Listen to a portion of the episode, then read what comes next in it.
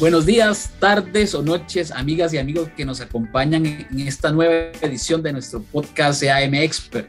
En esta oportunidad estaríamos hablando de la, de la teoría a la práctica en la gestión de mantenimiento. Y para ello, pues nos acompaña Sami Pérez. Él es ingeniero en sistema, eh, tiene 20 años apoyando la transformación digital y la mejora de procesos en distintas empresas en la región de Centroamérica. Y también nos acompaña Javier García, quien posee pues un doctorado en la administración de, equipos de alto rendimiento, tiene maestría en administración financiera y un grado de ingeniería mecánica. Cuenta con más de 15 años de experiencia. Ojo que esto lo estoy leyendo porque no me lo iba a aprender. 15 años de experiencia en el sector de manufactura y mantenimiento de la industria farmacéutica y de alimentos, además de ser un catedrático universitario de la maestría de recursos humanos en la Universidad Galileo y en la, y en la maestría de mantenimiento en la Facultad de Ingeniería de la USAC. Bienvenido Sami, bienvenido Javier, un gusto poder platicar con ustedes en este momento. Gracias Salvador, gracias ahí por, por la invitación, ¿verdad? Y que podamos charlar un poquito acerca de todo lo que es concerniente al mantenimiento. Y también ahí, gracias Javier por estar con nosotros. Muchas gracias Sami, gracias Salvador. Eh, también ahí por el espacio y pues esperamos ahí poder construir el día de hoy ahí eh, pues eh, un poquito de, experiencia y de conocimiento para pues para quienes nos escuchan eh, el día de hoy. Excelente, gran, currículum Javier, costó decirlo. Bueno, para arrancar este tema, para, para empezar a, platicar sobre esto, cuéntanos cuál ha sido tu experiencia en mantenimiento. A ver, ¿qué es lo que hace, qué te llevó hacia, hacia el lado de mantenimiento? ¿Qué te, qué te divierte en mantenimiento? Sí, no, bueno, te, te, te comparto desde, bueno, desde, te, te, podría decir que desde muy pequeño, eh, siempre eh, la parte de, la parte técnica fue algo de lo que, de lo que me, me dio mucha satisfacción eh, personal. Eh, empecé desde el, aquí en Guatemala le decimos desde los básicos, eh, sacando un técnico en electricidad. luego estudié una carrera técnica en el, en el Fishman, ahí sacamos mecánica de mantenimiento industrial.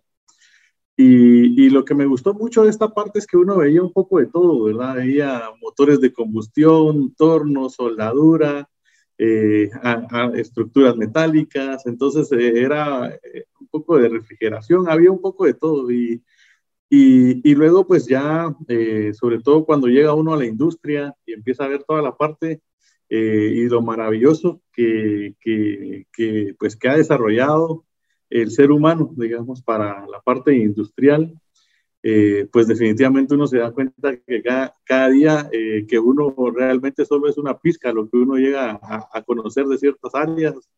Eh, y pues realmente estas de las cosas que, que me fue gustando, el, el poder hacer procesos productivos, mejora de procesos, actualización tecnológica, ver cómo en algún momento pasabas de lo manual a lo automatizado, de controles, digámoslo así, analógicos, eh, válvulas neumáticas, a pasar a ver ya servomotores. Eh, es una situación eh, que apasiona, que llena, que de mucho sacrificio. Seguramente todos los que saben que están ahí en la parte de mantenimiento, ingeniería, proyectos, saben que es un área de mucho sacrificio, pero también de mucha satisfacción personal. Entonces, estas son de las cosas que, que pues que me hacen ahí eh, amar lo que, lo que hacemos, ¿verdad? Que es estar ahí en la parte de la industria. Excelente. Una, una pregunta. Decía mucho de pasar de lo, lo, análogo a lo, a lo, digital, quizás también acompañándolo de transformación digital seguramente. Eh, típicamente en este mundo del mantenimiento, eh, el mantenimiento o el área de mantenimiento es visto como un mal necesario.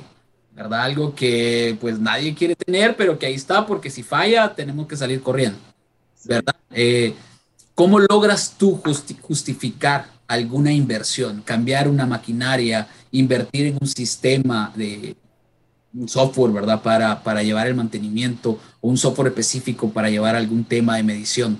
¿Cómo has logrado tú plantear esa necesidad y llevarla a cabo? Muy bien, bueno, una de las cosas que, yo considero que, que, ha hecho clic de alguna manera cada vez que hacemos la propuesta de, mejora o de inversión es que nosotros no podemos eh, pedir eh, que se invierta en algo que no va dentro del giro de negocio o la estrategia del negocio. Eh, y, si nosotros estamos viendo que, la demanda o, el consumo o el crecimiento de la empresa eh, o los mejores márgenes pasan por ciertos procesos, esos son los que tenemos que nosotros eh, pues eh, proponer, ¿verdad? A veces cuando se desconoce, y por eso es que yo cuando, cuando hablamos de, del lado de mantenimiento decimos, bueno, vamos a hacer un presupuesto de mantenimiento. Bueno, pero ¿cómo está la empresa, verdad? Porque yo, no, yo obviamente puedo hacer mi lista de deseos en, en, en el presupuesto para hacer mejoras, para hacer proyectos, pero si la empresa está en una condición que lo va a permitir, pues vale la pena eh, hacer la propuesta, pero si, si la empresa está en una situación eh, de contracción o de, de reservar eh, por momentos difíciles, por la competencia, por, por cualquier situación, eh, nuestras propuestas tienen que ir hacia, hacia ese lado, ¿verdad? Si estamos en el lado de ahorros, entonces ver qué proyectos nos van a generar los ahorros que estamos buscando si la propuesta va más porque la empresa necesita más volumen de producción, nuestras, nuestras propuestas tienen que ir por incrementar, eh, digamos, eh, los volúmenes de producción. O sea, eh, esa parte no, no, tiene que haber, digamos, no, no, tenemos que perder el hilo dentro de lo que es la mentalidad, ¿verdad? De, de la organización y del giro de negocio con lo que yo estoy proponiendo porque a veces vamos en líneas totalmente eh, opuestas y es ahí donde dicen es que nada me lo, me lo autorizan, ¿verdad? Nada me lo aprueban, pero es porque nos perdimos eh, en el camino y no... No, no, no estamos leyendo la empresa, eso exacto, es. Exacto, nosotros somos parte de la empresa y tenemos que vivir como y caminar hacia donde la empresa debe de caminar. ¿verdad?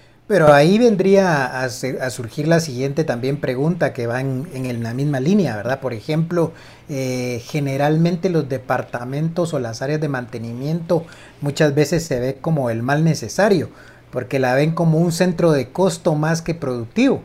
Entonces, ¿cómo, cómo vencer ese, también ese paradigma, verdad? Porque muchas veces, por ejemplo, eh, yo he ido a empresas en las cuales el mantenimiento lo ven como algo que, bueno, es un gasto, es algo, pero como lo que tú decías, o sea, es, es algo vital también desde el punto de vista productivo.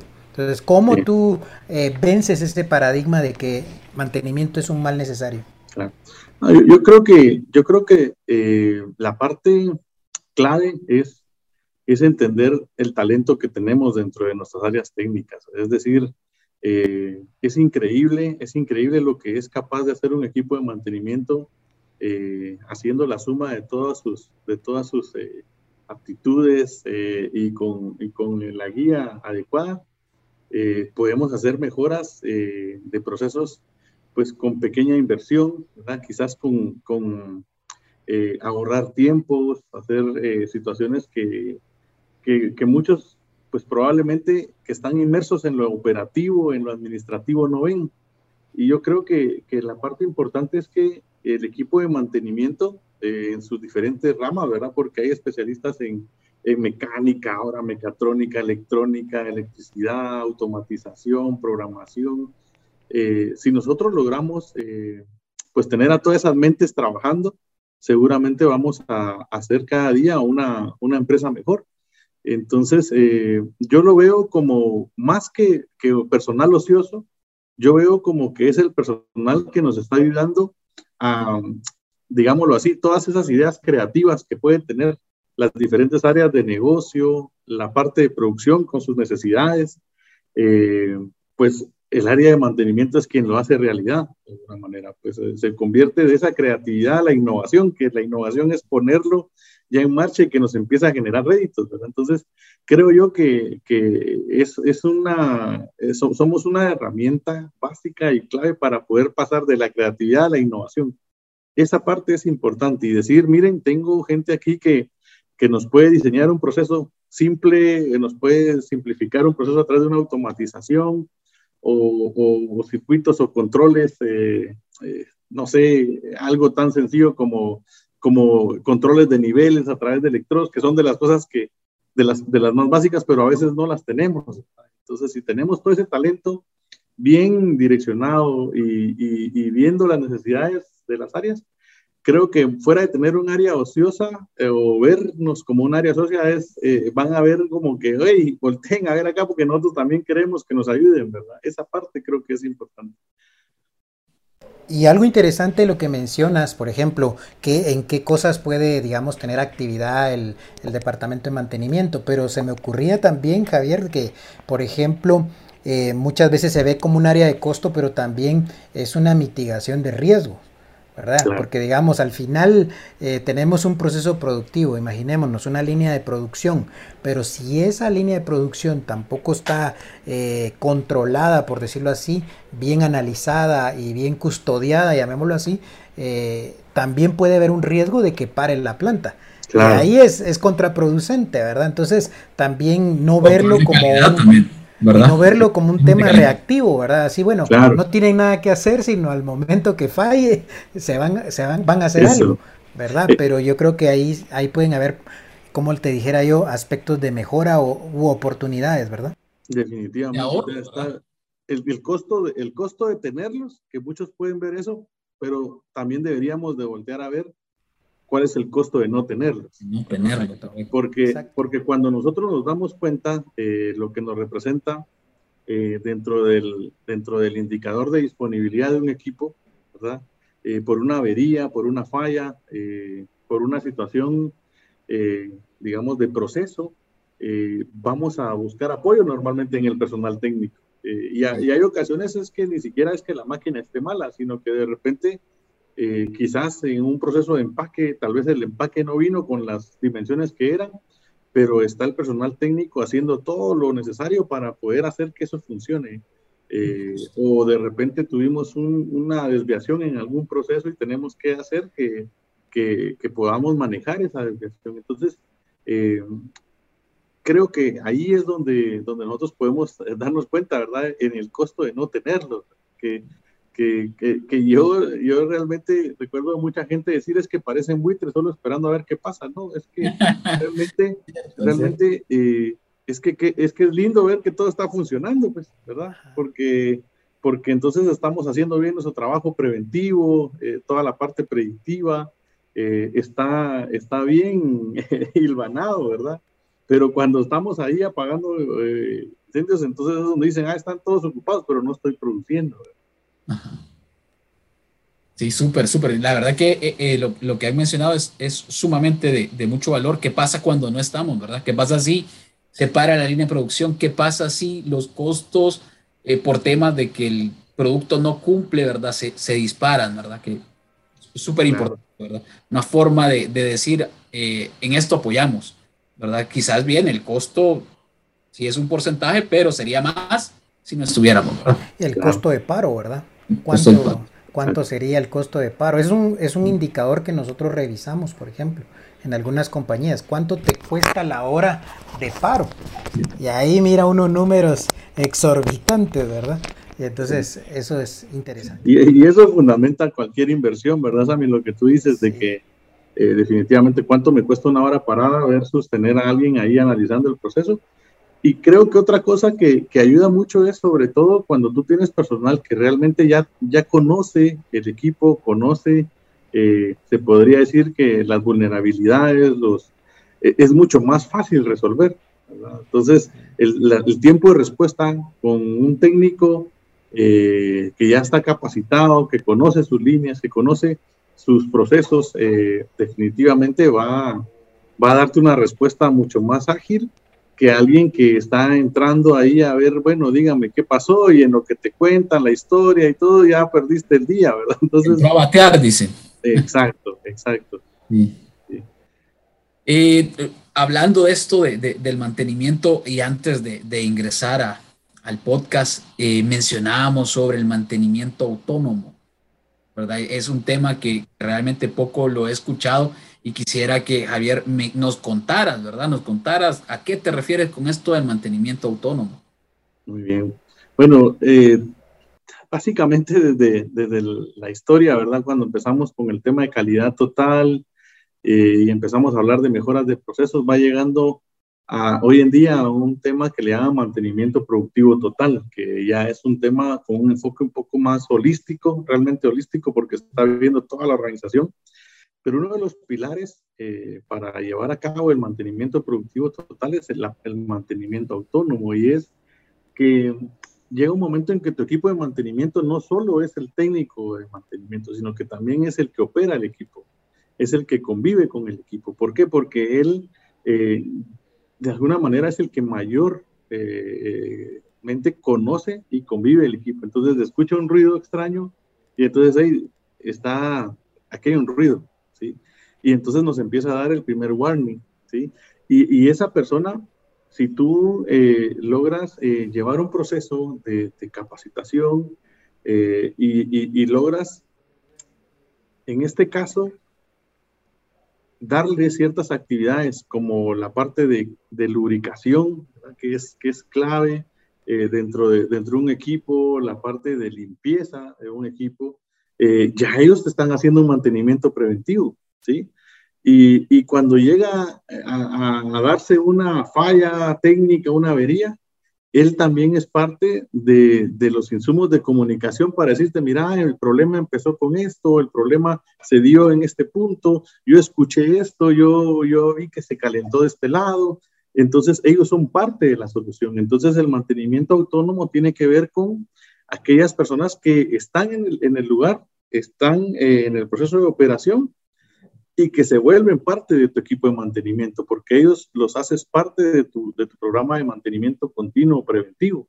Entonces, por ahí va esa idea y, y, y, por eso es que antes teníamos una situación de, ah, es que producción y mantenimiento tienen ahí una riña total. No, ahora somos una sola, solo, somos un, un, solo equipo velando por el proceso productivo y entonces, eh, o, mantenimiento pasó, a ser de producción o producción pasó a ser mantenimiento, pero son un solo equipo, ¿sí? Y, y, entonces la parte de la autonomía es precisamente eso.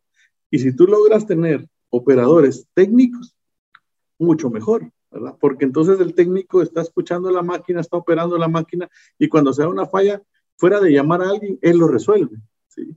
Y entonces eh, los equipos, eh, cuando hablamos de industria 4.0, eh, cada vez son más tecnificados, ¿verdad? Entonces es mucho más fácil que alguien pueda ir a ver cuál es el tipo de falla, tratar de encontrar la solución o, poder conectarte vía remota para poder recibir la asistencia eh, necesaria y, tú resuelves el, problema, pero tiene que ver con ese compromiso del, del, del owner del equipo, o sea, del dueño del equipo, el que opera el equipo. Y entonces eso se hace mucho más fácil. ¿sí? Por, ahí va. Que tú te refieres a que ya, ya no es solamente contar con un equipo muy bueno o, bueno, ¿verdad? O el mejor equipo para darle el mantenimiento al vehículo, que de, de, nada o de muy poco va a servir si el que maneja el vehículo no lo hace adecuadamente. Entonces, no es una sola, no es una cosa, son las dos, ¿verdad? Es, son complementarias, ¿verdad? A, eso te refieres, si sí, lo he entendido bien, ¿verdad? Sí, y, haciendo una analogía, es como cuando alguien, eh, el carro se, ya no dio y llega con el mecánico, aquí están las llaves y me voy, mire usted qué hace y el mecánico dice, bueno, ¿y esto qué tiene? Y empieza totalmente de cero.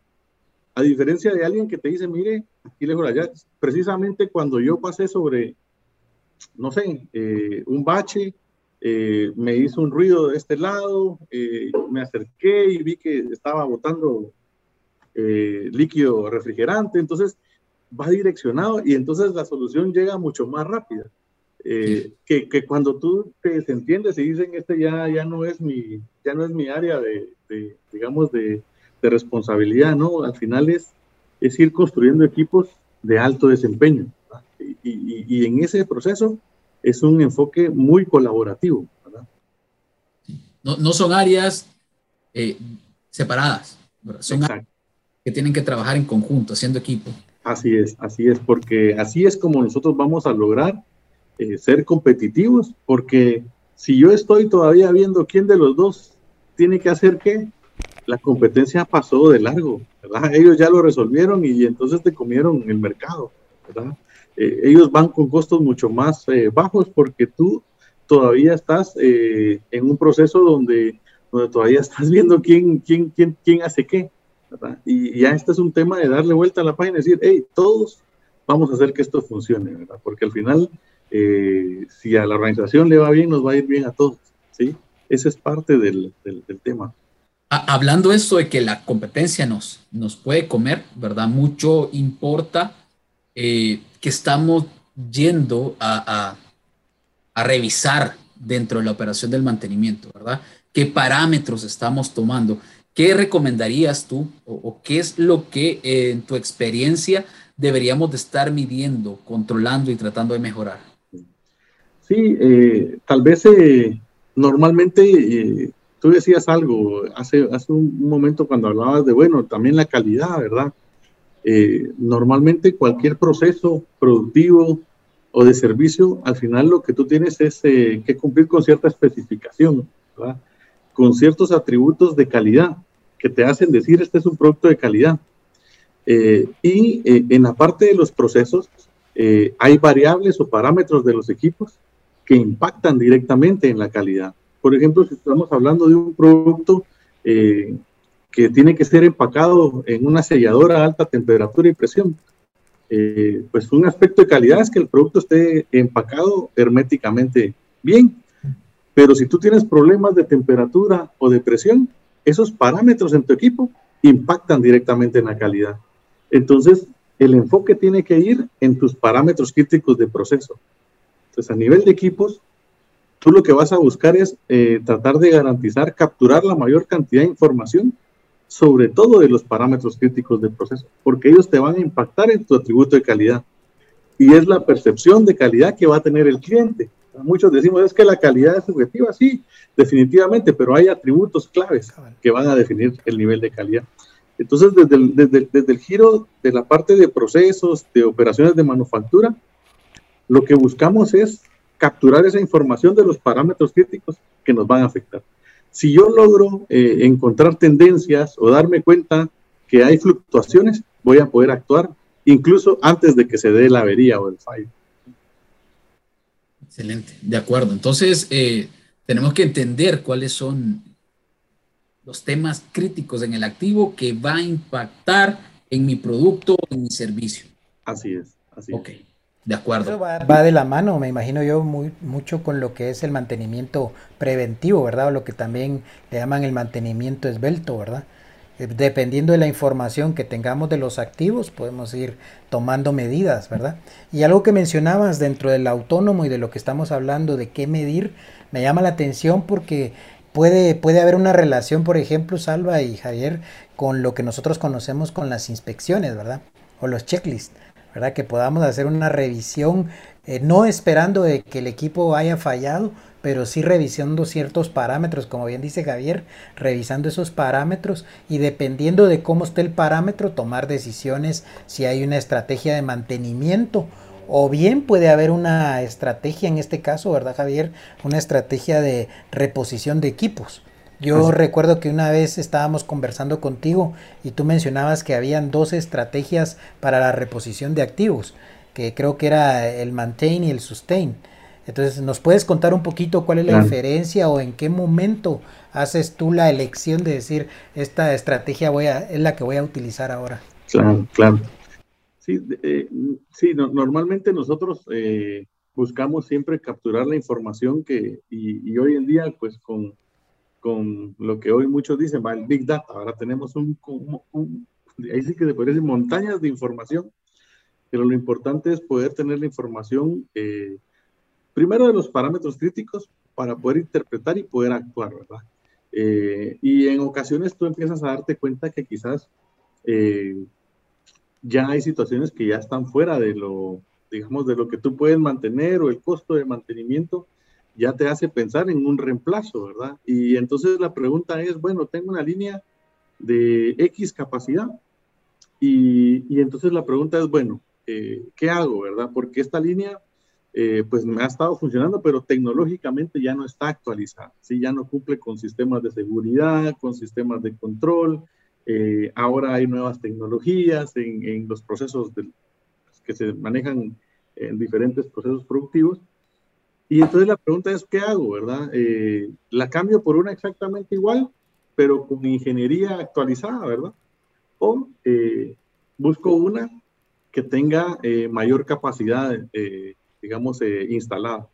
Y entonces cuando hablamos de sustain o maintain es, maintain es, yo voy a buscar una con la misma capacidad, pero estoy actualizándome tecnológicamente. Si yo tenía una capacidad X, voy a comprar una, una, una, una máquina o un equipo, una línea de producción con esa misma capacidad X. Pero la diferencia es que hoy viene con, pues, eh, me va a prevenir sobre incidentes, quizás la manufactura es eh, mucho más robusta, con eh, materiales de ingeniería que, quizás ahora sean con, con grados, digamos, de inocuidad de, de, alto, de alto, digamos, de alto nivel, quizás también con capacidad para poder tener diferentes tomas de, de información. Y entonces tú hiciste un proceso de maintain porque tú reemplazaste tu equipo y tiene la misma capacidad porque no necesitaban más. ¿sí? Y, cuando eh, pasa lo contrario, que tú dices, no, voy a comprar una, un equipo que necesito más capacidad, pero ambas cosas tienen que ver con la estrategia de la compañía. O sea, yo como, como la parte de mantenimiento, tengo que saber si la visión estratégica o la planeación estratégica están pensando en incrementar la capacidad o posiblemente ellos estén pensando en tener la misma, digamos, eh, capacidad de producción, pero quizás se, se, quieran dirigir a otros segmentos. Entonces no tiene sentido tener un, un, un, monstruo de equipo, ¿verdad?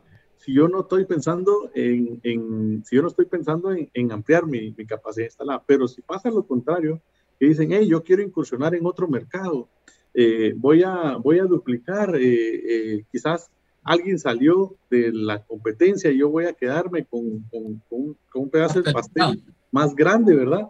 Entonces necesito capacidad para pues Entonces ahí viene un proyecto, digamos, un reemplazo del tipo sustain, porque ahí nosotros ampliamos nuestra capacidad, tanto en tecnología como en capacidad instalada, ¿verdad? O sea, ambas eh, estrategias son de cambiar el activo, nada más que una tienes capacidad y quizás tecnología avanza, y en la otra aumentas capacidad y también aumentas tecnología. Así es, así es. Esa, esa, es la idea, porque a veces cuando ya tienes un equipo demasiado grande, eh, se, te hace, se te hace difícil. Por ejemplo, cuando tú haces eh, procesos de, de producción, el batch, eh, quizás cuando tú ya estás logrando alinear la máquina, se acabó el batch, ¿sí? Porque tu equipo es demasiado grande para lo que tú estás pensando hacer. Entonces, la idea es que nosotros deberíamos de utilizar nuestros equipos 24/7, ¿sí? Porque eso nos va a ayudar a, no tener ociosidad, o sea, no tener capacidad instalada que no utilices. La, verdad es que esa es parte de, de, la, de, la, eficiencia, ¿verdad? Y, y, ahora, si tú compras un equipo eh, demasiado grande, seguramente tú trabajas un par de horas y después tienes un equipo ahí de última generación parqueado, ¿verdad? Entonces, y no genera calor. Es, ese es por ahí la, la, la, el concepto.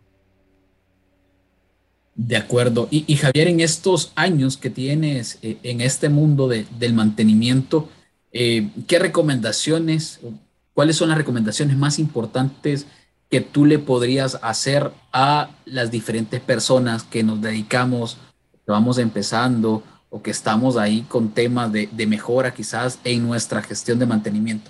¿Qué les podrías decir como recomendaciones, Javier? yo, yo, quizás de, de, las cosas que yo, que yo te puedo compartir, que a mí me ayudaron mucho en la parte de mantenimiento, es que uno tiene que eh, conocer su proceso, ¿sí? Si yo estoy en la industria de hacer jabón, tengo que entender el proceso de hacer jabón, que es importante para hacer jabón si yo estoy en la industria de hacer snacks, tengo que conocer qué tipo de snacks eh, eh, estoy haciendo, si estoy haciendo chocolates, si estoy haciendo textiles. Tengo que conocer el proceso. Eso me va a ayudar mucho a, a poder entender al usuario, ¿sí? Porque nosotros al final somos un área de servicio, ¿sí? sí. Y, y, tenemos que conocer al usuario para entender qué es lo que, lo que necesita ese usuario para poder aumentar y potencializar la, la, producción en este caso, o sea, ser mucho más eficiente. Y nosotros vamos a tratar de, de con nuestro equipo y el know-how, eh, tratar de, de, de, ofrecerle todas las herramientas que necesita para aumentar la producción. Pero a veces, eh, nosotros pasa lo, que te digo, de, que tenemos eh, eh, alguien que se le arruina el vehículo y aquí deja la llave y ahí que vea el otro cómo la resuelve. Y a veces pasa que yo ya hice la reparación y ahí que vea si el carro se mueve o no se mueve, ¿verdad? Esta es una situación donde ambos tenemos que conocer. Yo no puedo ser un mecánico si no sé de, autos, si no sé manejar un auto, ¿sí? Porque, porque debo de saber qué es lo, lo importante cuando uno maneja un auto. Entonces, creo yo que el conocimiento en el proceso es importante, porque eso me va a permitir incluso anticiparme o, ver con la parte técnica cómo hacer mejoras, que se le haga más fácil al operario y el operario va a estar grandemente agradecido, ¿verdad? Porque al final nosotros estamos para hacer el trabajo más sencillo del, personal. Cuando el personal se preocupa menos por las tareas operativas, porque el equipo lo, lo, lo hace y lo controla, eh, va a tener más oportunidad para enfocarse en situaciones de, calidad, en revisar el producto, en testear, eh, en registrar, ¿verdad? Eh, en los sistemas el funcionamiento y, eso nos va a subir y nos va a agregar valor al proceso. Excelente. Excelente. Excelente. Entonces, Javier, vamos, vamos a hacer un resumen para, para las amigas y amigos que nos acompañan. Hablamos al principio de que nos va a ayudar a justificar una inversión en el mantenimiento si nosotros entendemos cuál es el momento que está pasando la empresa y eh, eh, la estrategia que tiene. Si nosotros, la idea que tenemos de la nueva inversión va en esa línea, pues va a ser más fácil justificarlo y que lo acepten. Si vamos por la línea contraria, pues por eso es que venimos y regresamos y nunca me aceptan nada, ¿verdad? Ese era el, el primer punto que hablábamos. Hablábamos el segundo sobre mantenimiento autónomo y aquí pues eh, hablábamos de que, de que no es solamente tarea del equipo de mantenimiento o de los dueños de, los, de, de, de las, personas responsables de mantener el activo funcionando, sino que hay que ver los equipos como un todo. ¿verdad? El que lo está operando también es parte del equipo, ¿verdad? que ayuda a mantener funcionando el equipo. Ese era el segundo. Hablábamos también sobre eh, el tema de qué medir, vamos a medir en el activo aspectos críticos que impactan en la calidad de mi servicio o de mi producto, ¿verdad? Y eh, hablábamos también sobre el mantener o sustituir. Hay dos estrategias. Decíamos que una es que también depende pues de la estrategia de la empresa y del momento en el que se encuentra la, la empresa. Eh, una es mantener, ¿verdad? Eh, cambio tecnología, pero tengo la misma capacidad. Y la otra es sustituir, ¿verdad? Dependiendo, porque puede ser que la empresa se esté diversificando, entonces no necesito una máquina más grande, sino que una más chica y necesito dos, ¿verdad? Que hagan diferentes cosas. Entonces puedo cambiar la capacidad y la tecnología, ¿verdad? Que eso está más orientado al sustituir. Y pues en el tema de recomendaciones, eh, vamos a ver si ahí me ayudas tú, Sami. Sí, las recomendaciones yo creo que la más importante que mencionaba Javier también es el conocer el proceso, ¿verdad? Conocer el proceso, porque si conocemos el proceso podemos ayudar a, ahí sí que al usuario final, llamémoslo entre comillas, al cliente interno, ¿verdad? A quien le vamos a prestar el servicio, ¿verdad? Así que buenos alumnos, ¿verdad? Somos buenos. no, bien, excelente. y, tal vez les quería compartir una anécdota que a mí se me, a mí se me queda ahí, que la comparto cuando puedo, y es que recuerdo una vez que eh, había un, una amenaza ahí de, de, bomba como eh, en, un, lugar donde estábamos trabajando y entonces dicen, bueno, todos a desalojar, ¿verdad? Y de, y, de repente grita eh, el responsable ¿verdad? De, de, la planta, ¡Ey, ey, los de mantenimiento no! Ustedes tienen que ir a buscar la bomba. Entonces,